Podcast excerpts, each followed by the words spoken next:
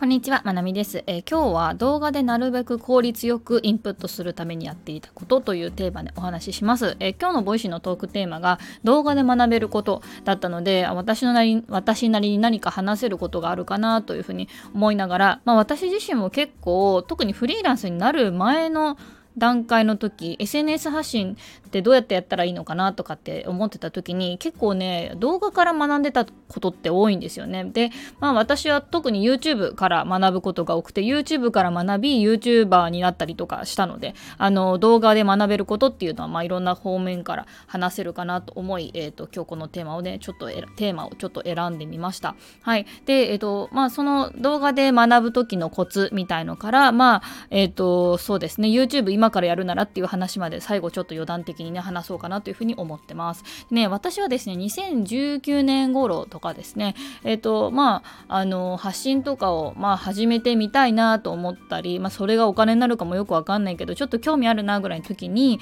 えっ、ー、とビジネス系 YouTuber がちょうど出てきたのがその頃ですねだいたい2019年頃になるんですよね。で、まあ、池早さんだったり学さんだったりまこなり社長とかもその頃ですかねね、うん、あのいわゆるビジネス系 YouTuber がバババッと出てきた時期がその時期ですね。で結構今あの私が関わってるフリーランスの方とかって割と同時期にその池早さんとか学さんのコンテンツを見ててあの個人で稼ぐってことに興味が出たとかあの興味が出てあのフリーランス目指したとかあの、うん、その頃にねビジネス系 YouTuber の発信を見てたっていうフリーランスの人ね結構身の回りに多いんですよね。そうそう。だからなんかみんな同時あのあの時期に結構動画を見ていた人はね多かったしまあそれだけね当時それが盛り上がったジャンルではありましたねビジネス系 YouTuber で、えーとまあ、個人で稼ぐためにはとか最初の月5万の作り方みたいな感じで結構あのそういうテーマがとかあれですね関わってはいけない人5000みたいな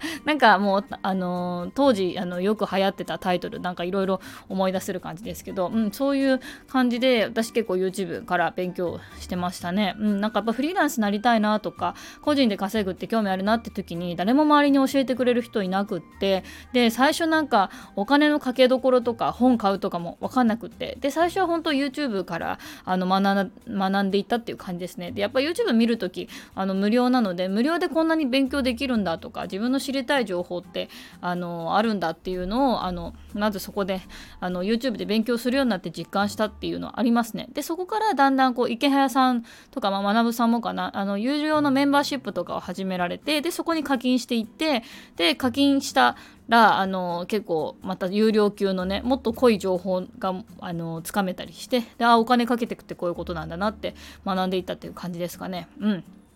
で、まあ、私がその動画から学ぶっていうことを結構メインにしてたので当時結構やってたこととか、まあ、意識してたこと、まあ、今思うとあのこれ結構やってたなっていうことをあの紹介するとまず1つ目はながら聞きをメインにして視聴時間をとにかく増やすっていう。こと。それから2つ目がアウトプットをするっていうことですね。で1つ目のながら聞きをメインにして視聴時間を増やすっていうのは YouTube って基本的には目を奪うものなんですよ、うん、基本的にはこうあのスライド画面みたいのがあってでそれを、えーと、見ながらこの人何言ってるんだろうっていうふうに、まあ、見ていくっていう、まあ、目を奪うものなんですけど一応耳で聞きながらも大体は聞くことができる。で私はよくあの耳だけで聞いてそれでん？って思ったとこだけ画面見るっていう方法をとってましたね。でだからあの画面に、まあ、かぶりかぶりつくあのもう張り付くか。張り付くよりかはあのなるべくながら聞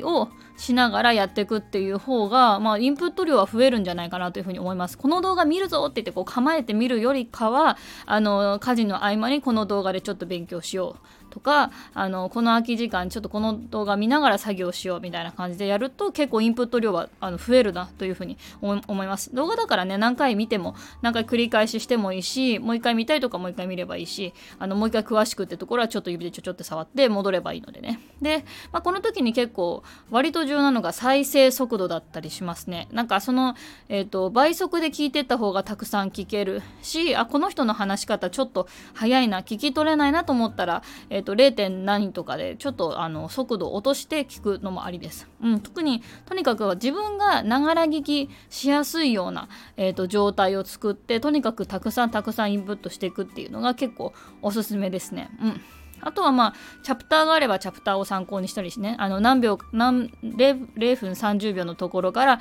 えーと、初めにが始まるみたいななんかそういうチャプターの区切りがあったらそれも参考にしたらいいしあとはまあと気になるとことかあのこれもう一回あの後で見返したいなっていうところはねあの動画で学んでる時はスクショとかね撮るのも結構いいかなというふうに思います。あとまあ私は結構アウトプットをしてましたね。あの、えーと、YouTube を見てとかあの他の人のコンテンツを見て、えーと、それを、えーと、手書きのメモでねまとめて、えー、とよく X で発信していましたで結構 YouTube の動画っていうのはそのえーとまあ、結構メモを奪う、まあ、耳でも聞けるけどメモを奪うっていうのもあるし結構長尺のものが多いのであのまとめてそれを出すと結構いろんな人に喜ばれたりするんですよね。この人の動画まとめてみましたみたいにすると